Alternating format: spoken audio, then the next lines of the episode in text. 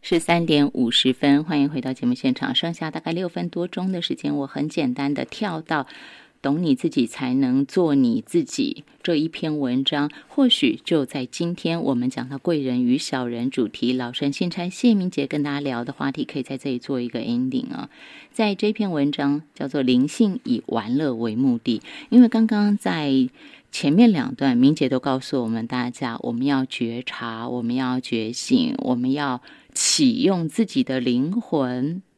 然后我开始我的灵性书写、灵魂书写，去看到自己的心灵道路与成长。他会觉得说：“哎，这是不是一条很呃枯燥的道路，很痛苦的道路？”所以我才想到了这篇“灵性与玩乐为目的”。没想到。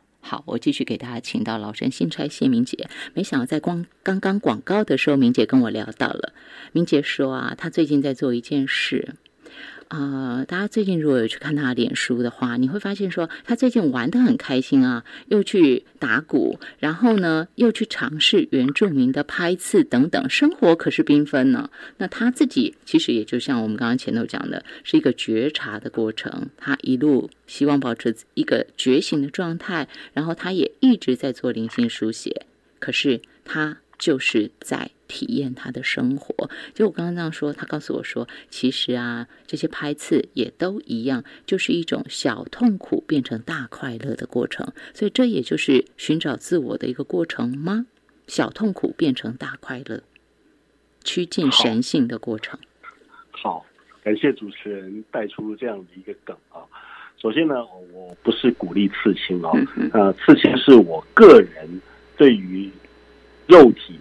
灵魂和生命领悟的一个小小的一个过程，嗯哼，就是当我在刺青的时候，我会体会到，我会感受到这个肉体的疼痛。对，那么每肉体每疼痛一下，哈哈，都提醒我活在当下。啊，都提醒我活在当下。只有活人才会痛，死人是不会痛的。对，啊，他提醒我活在当下，他帮助我更加的集中心力。嗯哼。我们在开车的时候会很容易累，原因是因为我们集中心力。对，对，在刺青的时候，你要你那个疼痛会让你把那个瞳孔收缩，会让你的心思全部集中在你身体的感受上面。那个，然后而且你还要去克服那个疼痛，去忍忍受那个疼痛，它其实是相当耗能的。那么在这样的状态之下。其实会把你整个人的注意力、凝聚力、心神、灵魂整个收摄回来。嗯，所以千万不要以为说那些爱刺青的人，他们都是兄弟啊、混混啊、流氓啊啊，这个这个完全就是很没水准的，不是。其实刺青是一门很大的学问，而被刺的人呢，他正在经历非常呃，应该说很有质感的身心灵的一个考验。嗯，那么。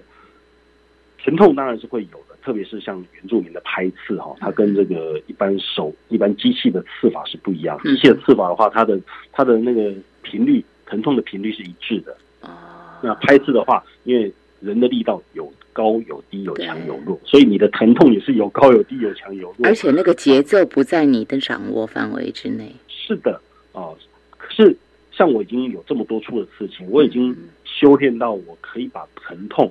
跟我的表情和我的头脑要谈论的事情完全切割开来。因为你脸书有一张照片，看起来和颜悦色啊。是啊，我正在跟他 讨论事情。我正在跟他讨论事情，然后后我的背后其实是那个刀跟针呐，一针一针的戳戳到我背里面去，而且那个戳是戳很深的。我看到那个刀子是蛮深的。是。对，所以所以那是你去想啊。就好像关公刮骨疗伤，对，一边华佗帮他把他的肉切开，刮他的骨头，他一边在读，撩着胡须在读他的春秋。是，我们会觉得哇，这怎么可能？对不对？嗯哼，其实这是可能的，这真的是可以的哦。所以小小的痛苦，但是会带来这中间过程的领悟，以及最后你会有一个漂亮的、美丽的图腾在你的身上。那当然。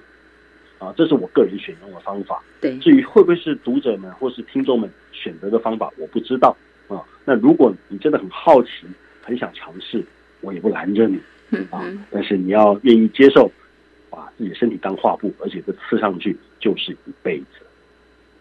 然后还有一个更重要的是，借由这个疼痛，其实您是在收摄心神，对不对？回到打开心中的太平山庄这一片。然后最后一分钟的时间，我要请您说的是，其实就像您刚刚说的，我们没有启用灵魂就活着了，我们只是活着。类似行尸走肉。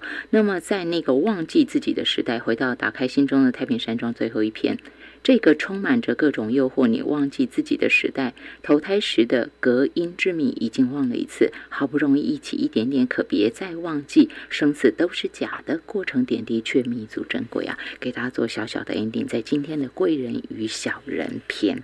好，其实呢，我要跟各位说的是，记住你自己是谁。记住你这你这一生你要什么？你想要做什么？你要去哪里？永远不要忘记这三个问题，而这三个问题永远也是哲学最深、最开始跟最深的问题。任何一个人，只要他在这一生当中，他能够解答自己的这方面这三个问题，呃，他就算没有任何的攻击成就，他也已经完成他此生不可磨灭的目的了。音乐全职代，太厉害了吧！我们下回见，拜拜。